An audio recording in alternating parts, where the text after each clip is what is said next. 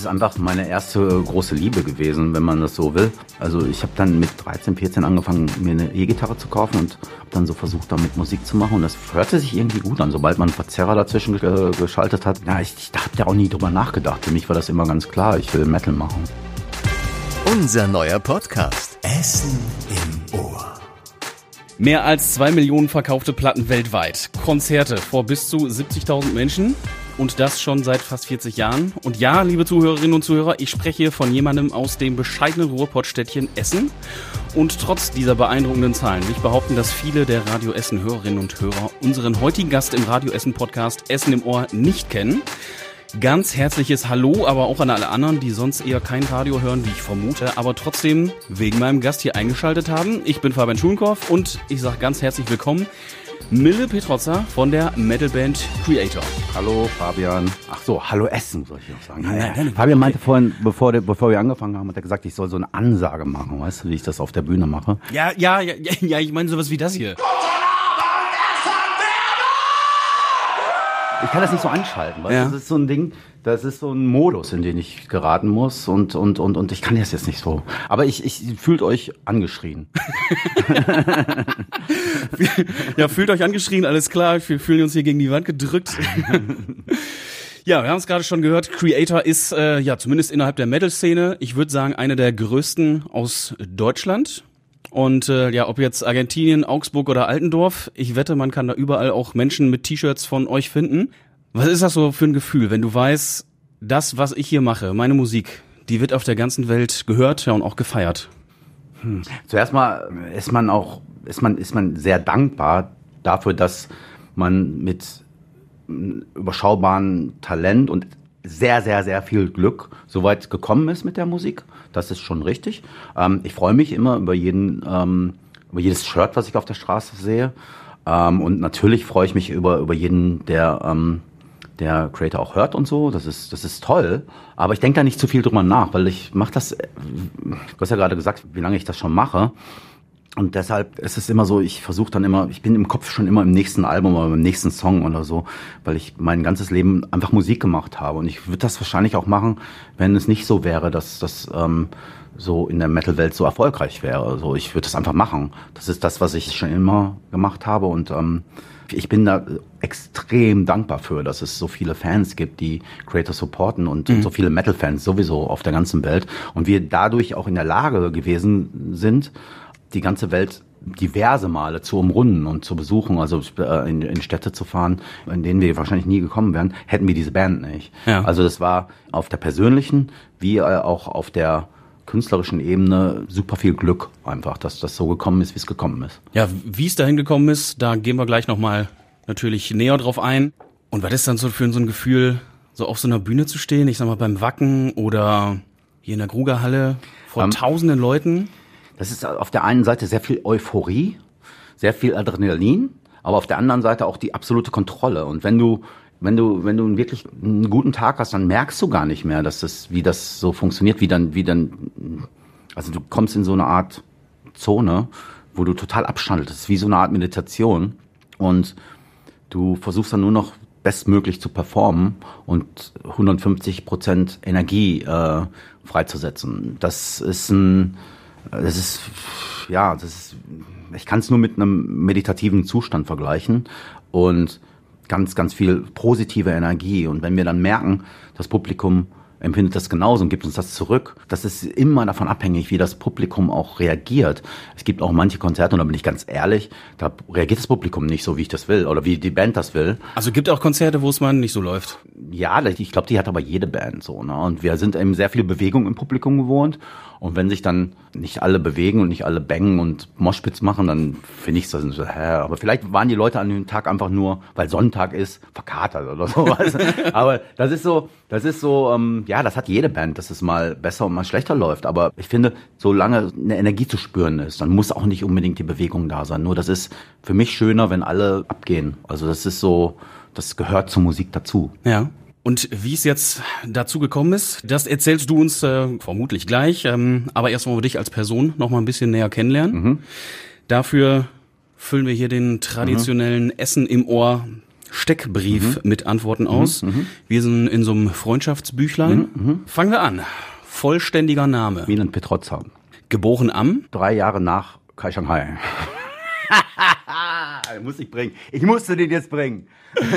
Okay, kleine Anekdote. Kai Shanghai, wissen ja viele, unsere Stammhörerinnen und Hörer, äh, war auch schon hier bei Essen im Ohr und äh, der hat nämlich auch gesagt, geboren, ja, irgendwann anno dazu mal. Der hat sich schön drum, drumherum gerückt.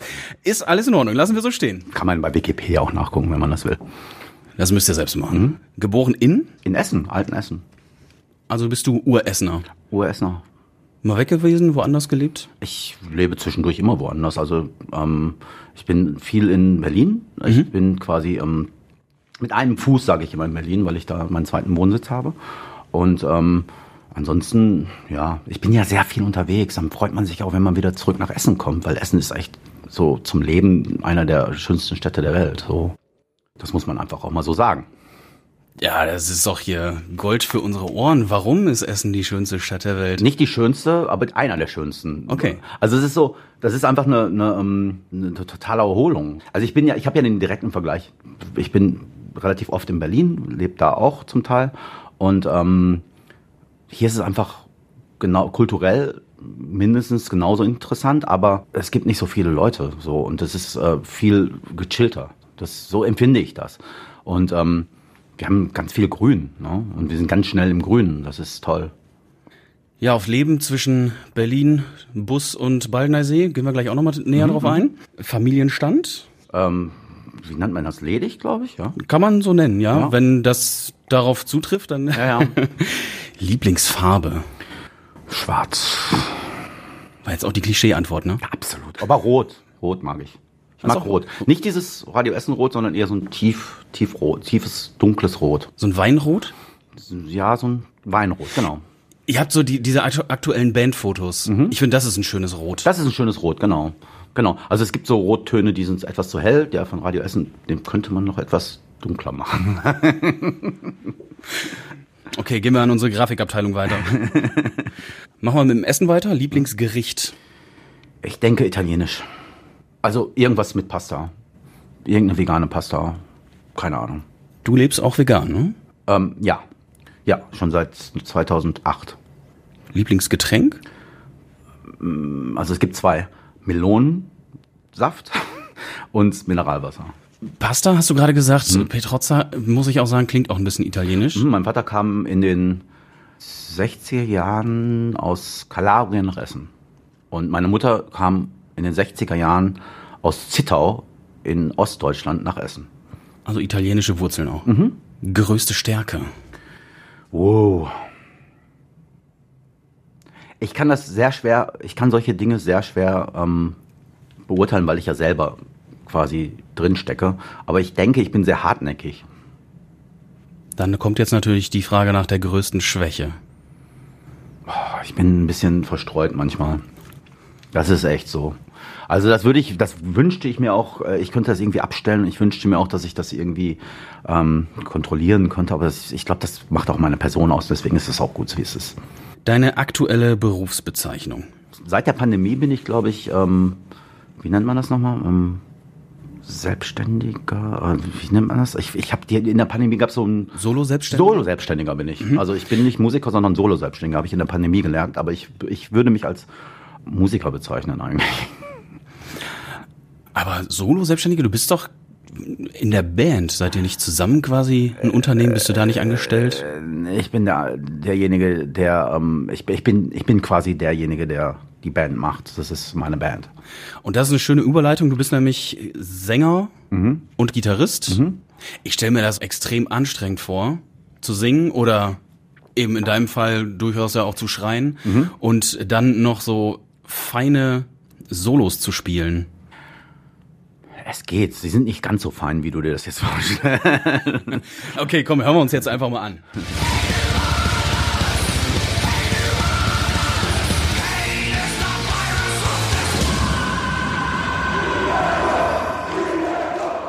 Gut, war jetzt kein Solo drin, war jetzt nur eine Hook von dem Song Hate über alles. Aber jetzt haben unsere Zuhörerinnen und Zuhörer endlich auch mal einen Eindruck davon, zumindest die, die Creator noch nicht kannten, wie das so klingt, was äh, du hier so machst.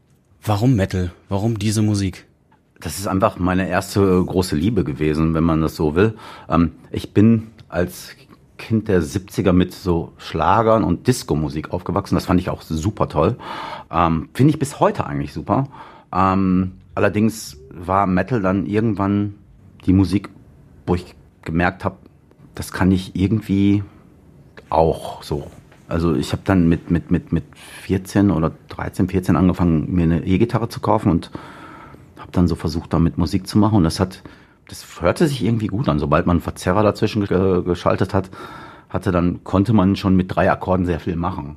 Und ähm, von da bin ich dann weitergegangen. Und das war jetzt nicht so, dass ich, ähm, ja, ich, ich da auch nie drüber nachgedacht. Für mich war das immer ganz klar, ich will Metal machen. So, das ist, äh, das ist jetzt, warum Metal, kann ich dir nicht beantworten. Das ist einfach so. Ja. Du hast mal gesagt, ähm, im Metal kann man Wut und Aggressionen abbauen. Ja, das, das, das ist ähm, im Publikum als sowohl im Publikum als auch äh, auf der Bühne der Fall. Also ich bin immer sehr auf, ausgeglichen, wenn ich auf Tour bin. Wenn ich jetzt wie in der Pandemie zu lange zu Hause bin, dann, dann merke ich dann irgendwann fällt mir auch die Decke auf den Kopf und dann muss ich mich anders abreagieren mit irgendwelchen sportlichen Aktivitäten oder so. Aber das ist ein sehr, ein sehr gutes, das hat eine therapeutische Wirkung. Also dadurch, dass du einfach deine Gefühle ausdrückst und deine Energien freisetzt, die du so vielleicht eventuell, ähm, ist das eine, ist das, ist wirklich so für mich die perfekte, also es gibt viele aggressive Musikrichtungen, die vielleicht jetzt keine verzerrten Gitarren haben. Die sind genauso. Ne? Also sobald es irgendwie rhythmische Musik ist und sobald es irgendwie abgeht, ähm, dann, dann ist das, dann ist das, kann das auch denselben Effekt haben. Aber ich finde, beim Metal ist das nochmal, ähm, für mich jedenfalls, ähm, das hat die so eine ursprüngliche, ich kann es nicht beschreiben. Also das ist natürlich für Leute, die keinen Metal mögen, ähm, manchmal auch so ein bisschen so, oh, das ist mir zu viel, aber ich finde, es ist überhaupt nicht so viel, es kann gar nicht genug sein. Also es muss schon aggressiv sein, es muss, also es geht jetzt nicht darum, alle Songs aggressiv zu machen, sondern du musst eine schöne Dynamik finden, du musst, also es geht auch um Songwriting, also man muss einfach schöne Songs, also ich, für mich ist es immer wichtig, dass man sich an die Songs erinnert, dass man, dass man da auch mit einsteigen kann ähm, und ähm, dass es eingängig ist und dass das für mich, für meine Qualitätsansprüche irgendwo im Metal, als Metal-Fan auch, ähm, dem gerecht wird, was ich mir vorstelle. Und, ähm, und das, das, das, das ist auch in der, bei allen vier Bandmitgliedern so. Wir, wir sind alle ähm, darauf bedacht, dass wir, ähm, dass wir einfach das Bestmögliche aus, der, aus dieser Musik rausholen. Aber wie kriege ich das denn hin, dass ich da verschiedene Melodien raushöre? Wenn ich jetzt meine Eltern im Ohr habe, mhm. dann ist da nur Geschrammel und klingt alles gleich. Das sagen deine Eltern. Das sagen meine Eltern. Mhm. Ja, weißt du, das ist immer so, wenn man, wenn man sich nicht auf eine Sache einlässt, dann kann man sowas sagen. Also wenn du, wenn du ähm, von vornherein eine Aversion äh, aus irgendwelchen Gründen dagegen hast, dann hörst du nicht richtig hin. Da sind unglaublich viele Melodien im, im Metal. Ähm, da sind wahrscheinlich sogar mehr Melodien als in, in, in, einer, in einer Popmusik oder so, zum Teil, weil da einfach noch Soli stattfinden und dann kommt noch mal ein Layer und dann kommt noch mal eine Harmonie. Ähm, der ist natürlich in einer ziemlichen brachialen, aggressiven Art gespielt und das ist nicht für jeden aushaltbar. Ne? Und deswegen, ist, das hängt mit den Hörgewohnheiten zusammen. Wenn du einfach nicht daran äh, gewöhnt bist, so harte Musik zu hören, dann ist das, ähm, dann sagt man sowas, das ist Krach. Ne? Mhm. Das, das, das sagen ja viele. Aber ich würde das so nicht unterschreiben, das ist überhaupt kein Krach. Also im Gegenteil, das ist sehr filigrane, also meiner Meinung nach ist es eine sehr anspruchsvolle Musik.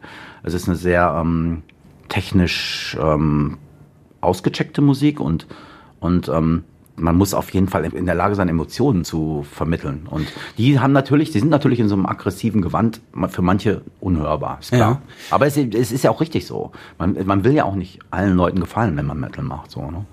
Ist Metal auch ein Statement? Wahrscheinlich ist es das. Also mhm ich wie gesagt, ich mache mir nie Gedanken darüber, weil für mich ist es die Musikrichtung und die Musik, es ist eher so eine Lebenseinstellung oder so. Ne? Das ist so ein Gefühl auch, was ja. man so sein ganzes Leben hat. Und das ist wirklich nie weggegangen. Also ich hatte in meiner musikalischen ähm, Entwicklung Phasen, wo ich nicht weniger Metal gehört habe, aber das war immer da. Wenn dann irgendwie meine Lieblingsband ein Album rausgebracht hat, dann bin ich sofort da losgerannt, habe mir das gekauft oder habe mir es angehört oder so. Das ist so, was auch im Metal einfach wirklich oft so ist. Ich habe Iron Maiden mit zwölf kennengelernt oder mit elf sogar. Ähm, und ich höre die immer noch. Und das ist so, vielleicht in vielen Musikrichtungen, kann ich mir vorstellen, nicht so. Das, Zeug, das zeigt aber auch, welche Qualität hinter dieser Musik steckt, weißt du, weil ich würde ja, also Millionen von Metal-Fans würden ja diese Bands nicht weiter verfolgen, wenn sie nicht musikalisch unglaublich hochwertig wären. Ja. ja. Wie bist du dann dazu gekommen? Es ist ja kein Geheimnis, dass die Anfänge von Creator hier in Essen sind, mhm. um genauer zu sein, sogar in alten Essen. Mhm. Der Proberaum in der Zeche Karl.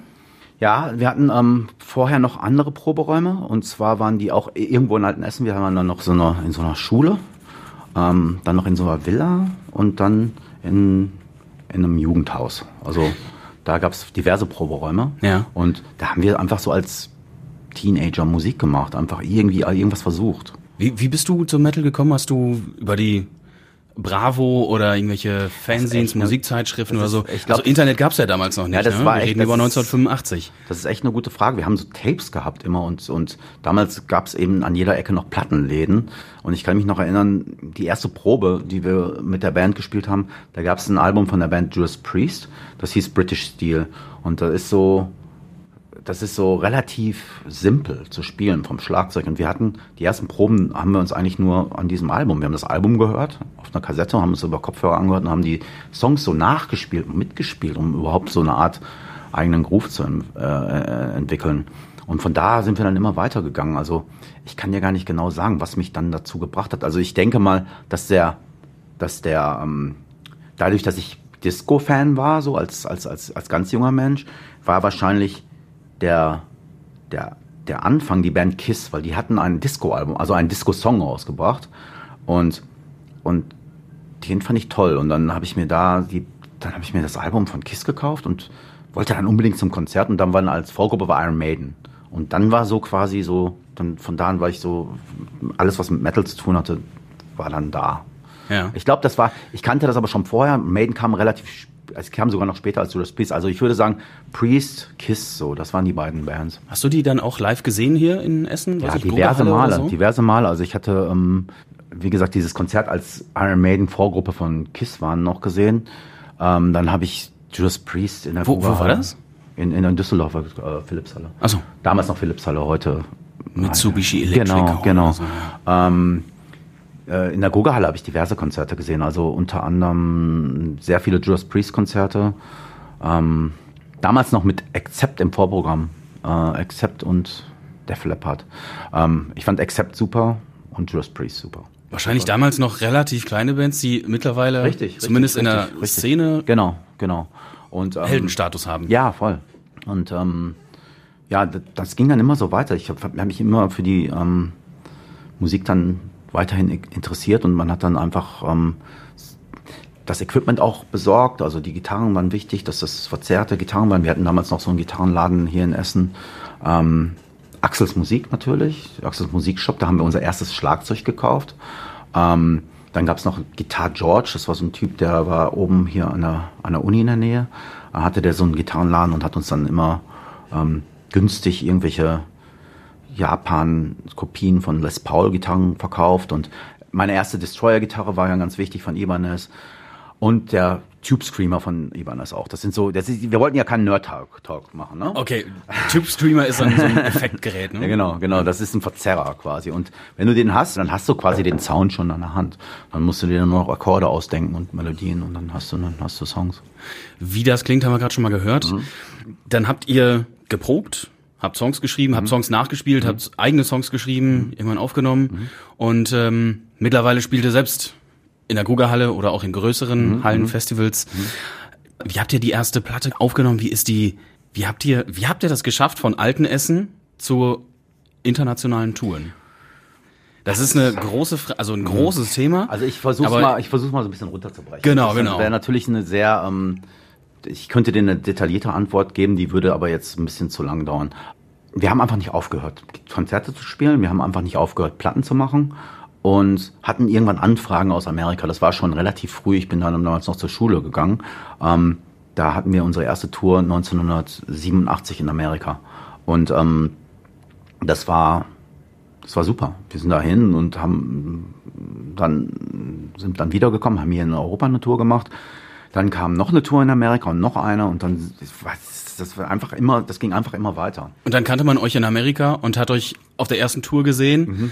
Und die Leute haben gesagt, jo, gefällt uns, wir Ja, kaufen genau. die Platten von euch, wir Genau. gehen Also- zu den Konzerten und nächstes Mal wurde das dann wieder eine größere Halle größer und, ähm, und so weiter.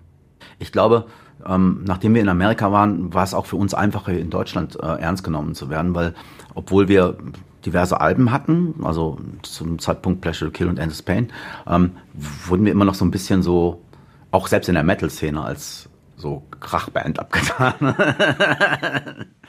Von so einigen melodischen Metal-Bands, aber dann irgendwann haben wir die auch, äh, ja, dann war das irgendwann auch kein Thema mehr. Ne? Ich kann mich aber noch an so den Spott von an manchen Kollegen erinnern, so, weil wir einfach so ultra Gas gegeben haben. Das war einfach so ein bisschen, es war auch nicht so, es gab auch zu dem Zeitpunkt noch nicht so ganz so viele Fresh und Death Metal Bands. So. Das war noch so in der, in der Anfangszeit.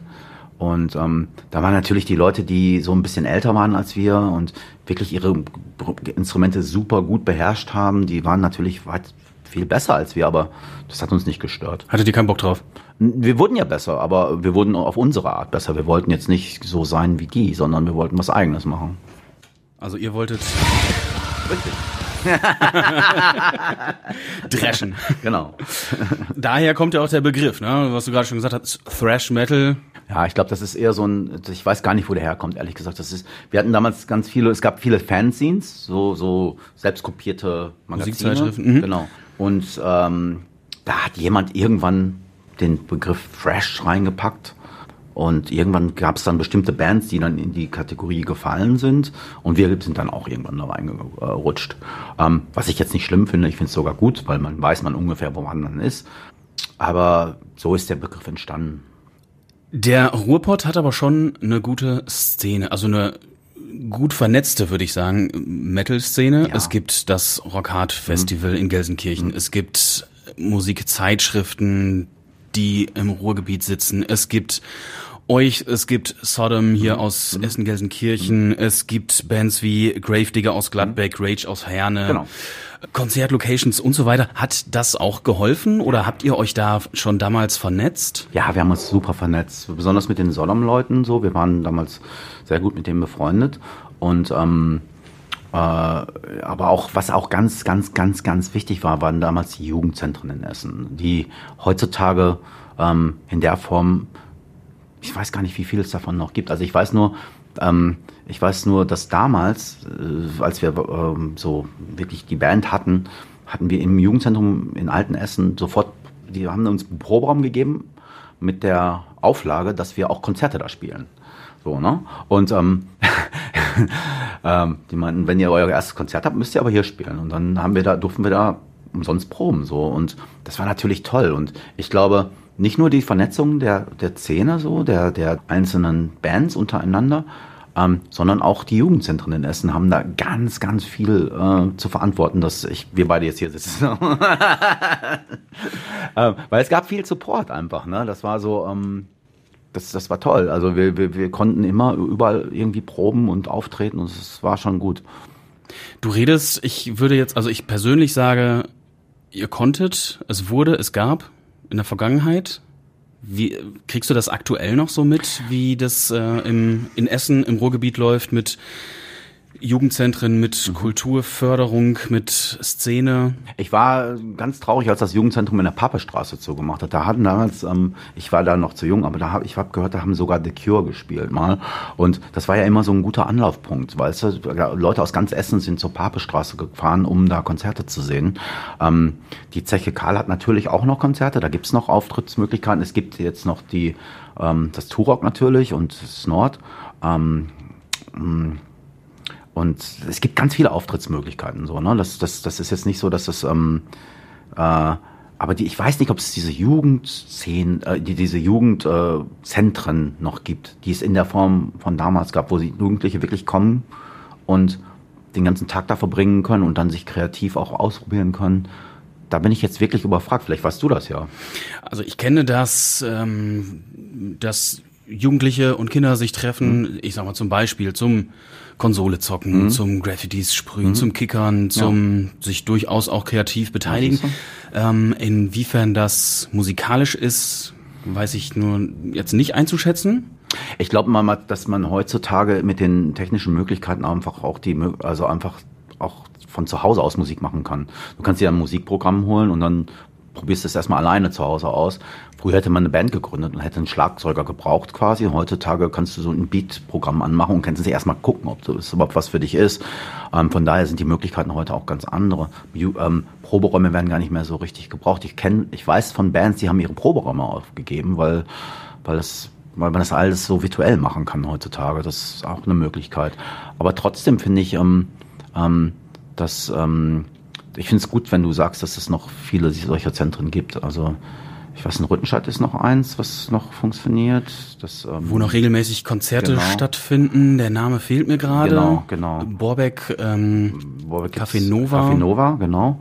Ähm, in Alten Essen gab es früher das Gemeindehaus. Ich glaube, das gibt jetzt wieder, habe ich gehört. Dann gibt es die Zeche Karl natürlich noch als Anlaufstelle. Es gibt da diverse Sachen noch. Ne? Mhm. Aber damals war es immer halt so, dass es pro Stadtteil so schon drei gab. So. Wo probt ihr denn im Moment? Ähm, der, immer noch in der Zeche Karl. Mhm. Oh, wow. Wir sind eine von den wenigen Bands, die da noch proben. Also früher war das eine totale Anlaufstelle für die ganze Musikszene und ähm, mittlerweile ist der Bedarf anscheinend auch nicht mehr da. Also früher waren da immer Anfragen, können wir da proben und so. Ist gar nicht mehr. Mhm.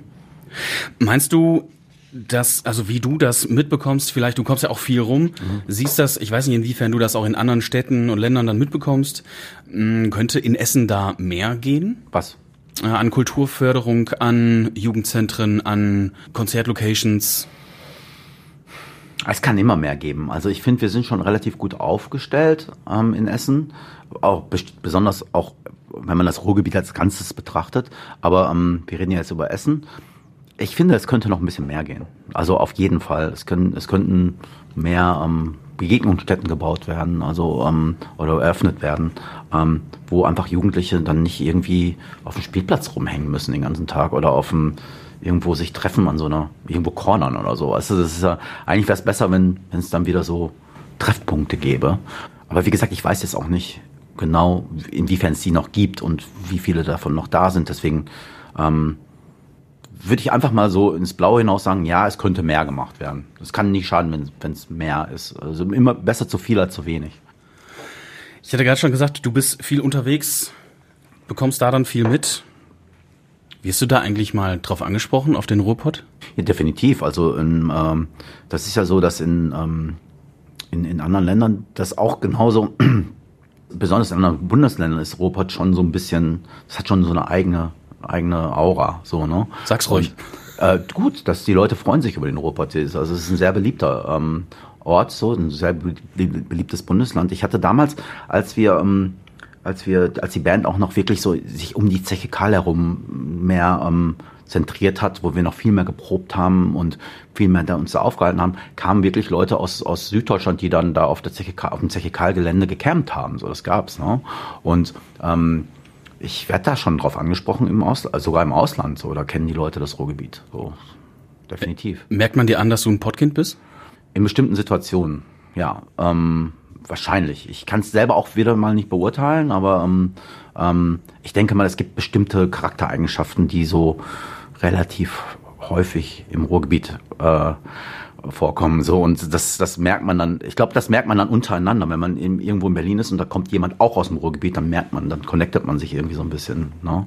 Ich weiß jetzt nicht genau, wie inwiefern sich jetzt ähm, das so Leute dann. Also ich, man hört es ja ein bisschen auch am Genau, ich hätte jetzt natürlich gerne ein Beispiel. Ne? Wir ähm, haben eine eigene Melodie. Wenn wir sprechen äh, im Ruhrgebiet, wir haben so eine eigene Melodie zu sprechen. Es gibt eine eigene Art der Betonung. Ja. Ähm, und ähm, das hört man, wenn man jetzt, ne, also man ist irgendwo im, in so einer Bar von mir aus und jemand kommt aus dem Ruhrgebiet, man hört ihn sprechen, dann weiß man schon, ah, der kommt auch aus dem Ruhrgebiet. So.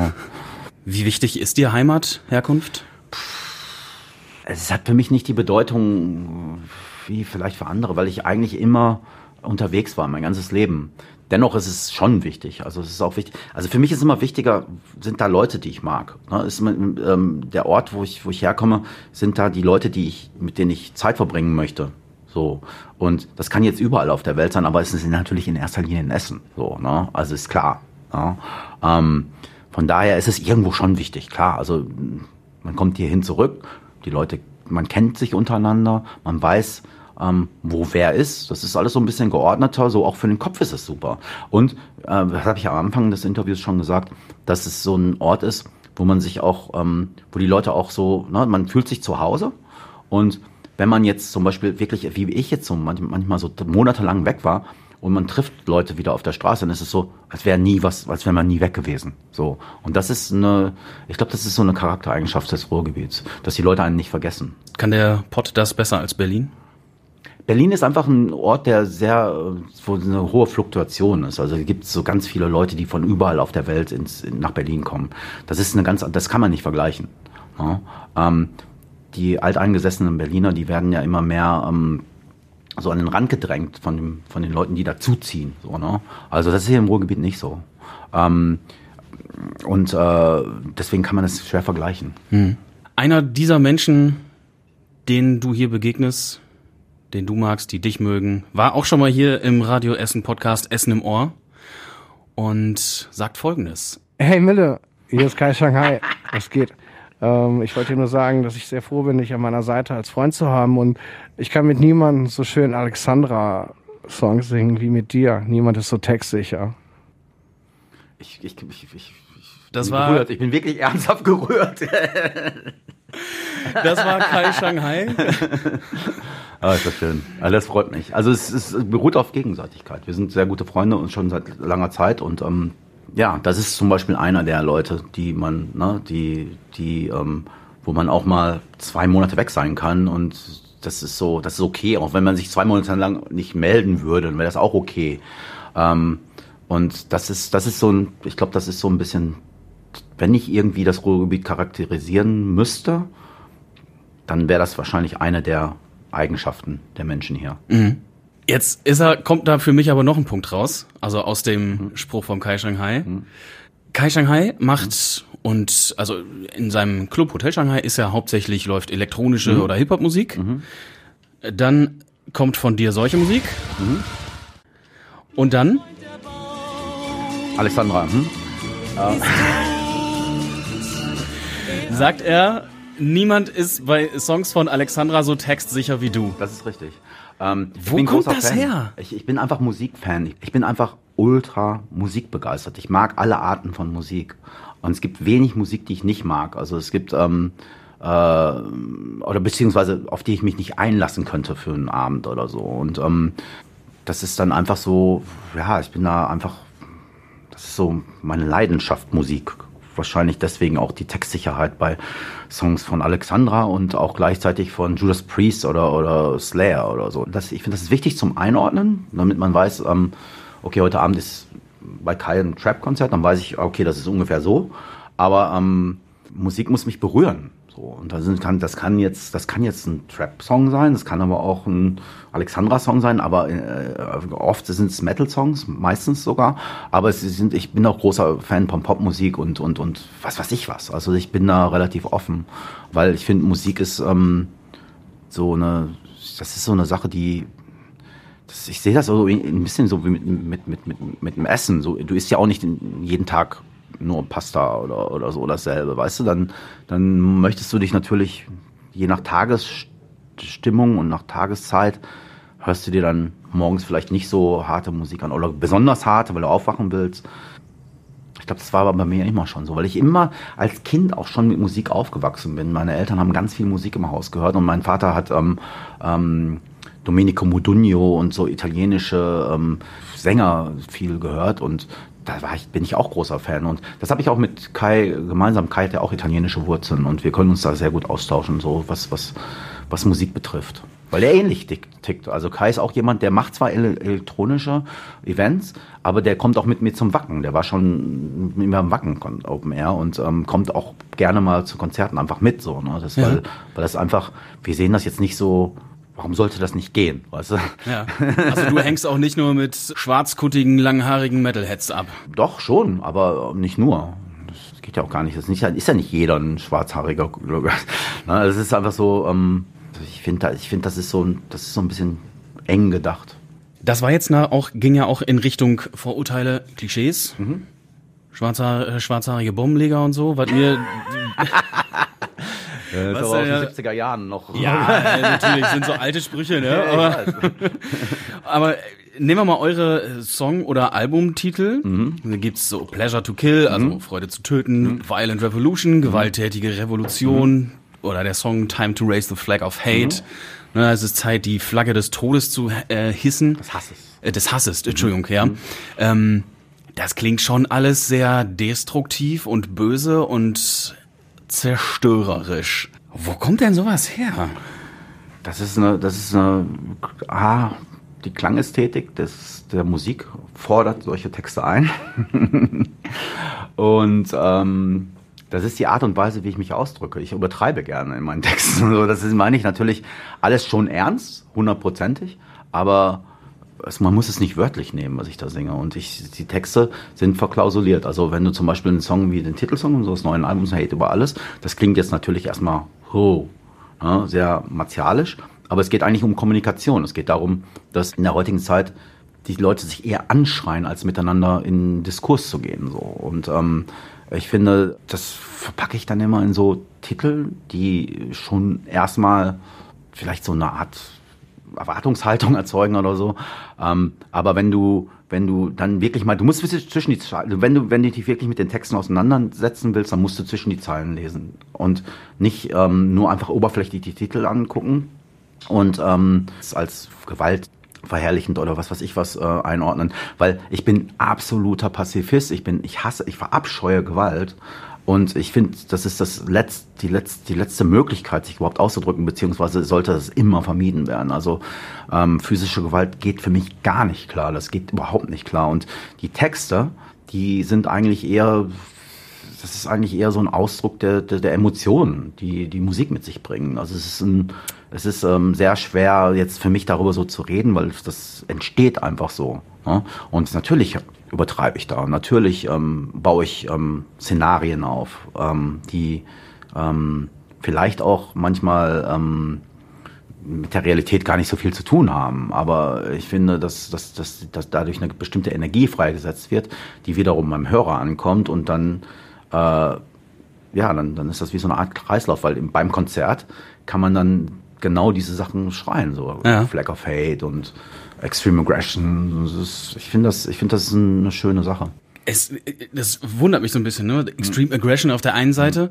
Andererseits sagst du, totaler Pazifist, ich verabscheue physische Gewalt. Aber klar, du hast es jetzt eingeordnet.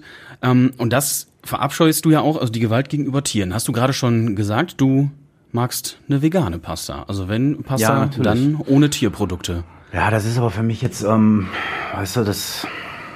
Ich, ich möchte einfach nicht ein Teil dieses Systems sein, äh, wo man quasi hingeht und äh, Massentierhaltung unterstützt, indem man das, äh, indem man das konsumiert. So, das, da möchte ich, das kann jeder für sich selber entscheiden. Und ich möchte da auch. Für mich ist es immer schwierig, darüber zu sprechen, weil man oft dann ähm, unter Verdacht steht, dass man seinen Lebensstil auf andere ähm, drücken will oder so, dass man sich andere Leute bekehren will. Das möchte ich überhaupt nicht. Jeder muss das für sich selber entscheiden. Aber ich habe für mich entschieden, dass ich kein Fleisch esse und diesen für mich Horror nicht mitmache. So. Genau, magst du noch in, in einem Satz sagen, wie es dazu kam? Äh, es gab ähm, es gab Momente. Ich habe mich vorher auch schon ähm, größtenteils vegetarisch ernährt, äh, bevor ich 2008 dann zum Veganer wurde. Das hat das hat mit meiner damaligen Frau auch zu tun gehabt, die ähm, mich zum Veganismus geführt hat und mit einer anderen Freundin aus Amerika, die mich bei Natur ähm, da so ein bisschen rangeführt hat. So, also es gab bestimmte Leute, die mir gezeigt haben, dass, ey, das ist gar nicht so schwer, lass uns doch mal ausprobieren. Und dann, ähm, dann haben wir es so, und für mich ist es heutzutage sowas von normal, dass ich immer so ein bisschen, weißt du, wenn du mich jetzt darauf ansprichst, ist es für mich so ein bisschen komisch, weißt du, weil ich denke Ja. so, ja, da denke ich gar nicht mehr drüber nach. So. Ja. Außerdem nicht zerstörerisch bist du mit dir selbst. Du bist jetzt mit dem Fahrrad hierher gekommen. Ah ja, okay. Und ich weiß, dass du das, war, das war aber jetzt auch wirklich so notwendig, weil ich mich den ganzen Tag nicht bewegt habe und ich, ich werde dann so ein bisschen äh, un, unruhig, wenn ich, wenn ich gar keine Bewegung am Tag habe. So deswegen musste ich mich jetzt äh, von Werden aus mit dem Fahrrad hierhin bringen. So. Naja, aber von Werden in die Innenstadt sind ja schon ein paar Meter. Ja, ja, gut, aber das ist ja auch eine Challenge. Ne? Ist eine Challenge? Na, komm, du bist äh, schon recht sportlich, ne? Du Ja, aber, machst ähm, auch kein Geheimnis daraus, du machst Yoga. Ja, ja, aber das ist auch so eine Sache. Ich finde, das ist so, das ist so, wie soll ich das jetzt sagen? also die Leute empfinden das immer so als was Besonderes. Also ich finde es ich find's normal. Ne? Also ich finde es eher komisch, wenn man sich zu sehr besäuft, ständig nur besoffen rumhängt. Das finde ich nicht normal. Offensichtlich finden das viele Leute es normal. Also für mich ist es normal, mich eher so zu ähm, ähm, vergnügen. So, ne? Und ähm, auch das ist für mich so ein, so ein, ähm, so ein, so ein das mache ich auch schon seit, seit vielen, vielen Jahren. Weil du musst dir vorstellen, ich mache das jetzt, wir haben da vorhin schon drüber gesprochen, wie lange ich das jetzt mache. Und ähm, Fast 40 Jahre. Genau. Und, ähm, und ich möchte das nochmal, so lange wie ich auf diesem Planeten äh, zu Gast sein darf, bis zum Ende ähm, durchziehen, weißt du? Und das, das ist einfach so, ich habe dann in den 20ern gemerkt, ey, da war ich natürlich noch ganz anders unterwegs, so auch partymäßiger.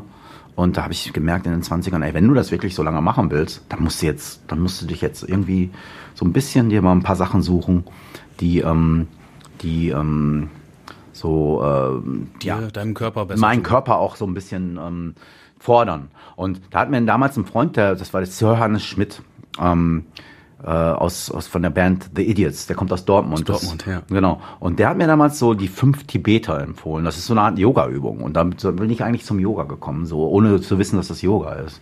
Und ähm, da bin ich dann auch wie bei der Musik immer weitergegangen und habe mir dann andere so Sportarten ausgesucht, die mir Spaß machen und bin dann auch eine Zeit lang Leistungssport äh, gegangen, so Triathlon und so. Und ähm, für mich ist das so auch mein Lebensinhalt so ein bisschen. Ne? Ich, ich muss so vier bis fünf Mal die Woche mindestens Sport machen, sonst kriege ich einen Rappel. So. Mhm. Hast du so Lieblingssportarten aktuell oder Mhm. va- variiert das zeitlich? Ja, ich, ich, ich mache viel so, so, so Dinge, die so ein bisschen so in den Bereich High-T gehen, also dieses High-Intensity-Training. Das ist so, ähm, das sind so ähm, Intervalltrainings, die du quasi so timest. Du machst dann so 40 Sekunden Vollgas und 20 Sekunden Pause. Und das über einen Zeitraum von einer halben Stunde und dann richtig Bam. So. Und ähm, das, das macht ultra Spaß. Danach bist du wirklich so völlig an und kannst dich dann wirklich so auf die Dinge, quasi, du, du, du, du, kannst dich dann wirklich so auf den Tag auch besser konzentrieren, auf die, auf die Dinge, die du so zu erledigen hast. Du bist dann einfach wacher. Also ich bin's. So, apropos Zeit und Zeitintervall. Unser Intervall ist hier auch schon bald durch und die Zeit hervor, äh, herum. Schneide es auch noch ein bisschen, ne? Genau. So, ja, so langsam wird die Stimme dann auch breich. Ja, ja, ja. So, äh, die Zeit ist aber, geht aber nicht zu Ende, bevor wir ähm, unsere traditionelle Kurzsatzrunde noch gemacht haben. Erklärt sich von selbst. Ich fange den Satz an und du beendest ihn in einem Satz natürlich. Nach der Corona-Pause freue ich mich besonders auf. Konzerte. Nach einer anstrengenden Tour freue ich mich in Essen auf. Mein Bett. Wa- Was nicht rollt. Also sonst bist du meistens im Tourbus dann Genau. unterwegs. Wenn ich mich neben all dem Krach mal entspannen möchte, Dann gehe ich in die Sauna. Grugertherme auch. Oh. Oder auch, auch woanders hin. wenn ich könnte, würde ich die Zeit zurückdrehen Mhm. und zwar ins Jahr. Ja, ich wäre, glaube ich, gerne im Jahr 1968 so 20 gewesen, um diese Flower Power Zeit mitzuerleben. Essen und das Ruhrgebiet sollte. so bleiben, wie es ist. Gut. Du und Creator, ihr bleibt laut, würde Mhm. ich jetzt einfach mal euch unterstellen. Trotzdem, wie geht's weiter bei euch? Nach, dem, nach der Albumveröffentlichung gehen wir auf Tour und das sehr äh, exzessiv. Dann sind wir gespannt. Auch in der Grugerhalle? In der Gugale sind wir am 3. Dezember. Mein Geburtstag. Ach, geil. Ähm, dann bist du auch ähm, Schütze.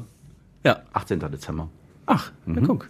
Guck mal, so kriegt man jetzt doch dein Geburtsdatum doch raus. Gut, dann haben wir auch das geschafft und damit bedanke ich mich dann ganz herzlich für dieses echt spannende Gespräch, Mille, für deine offenen, offenen und ehrlichen Worte.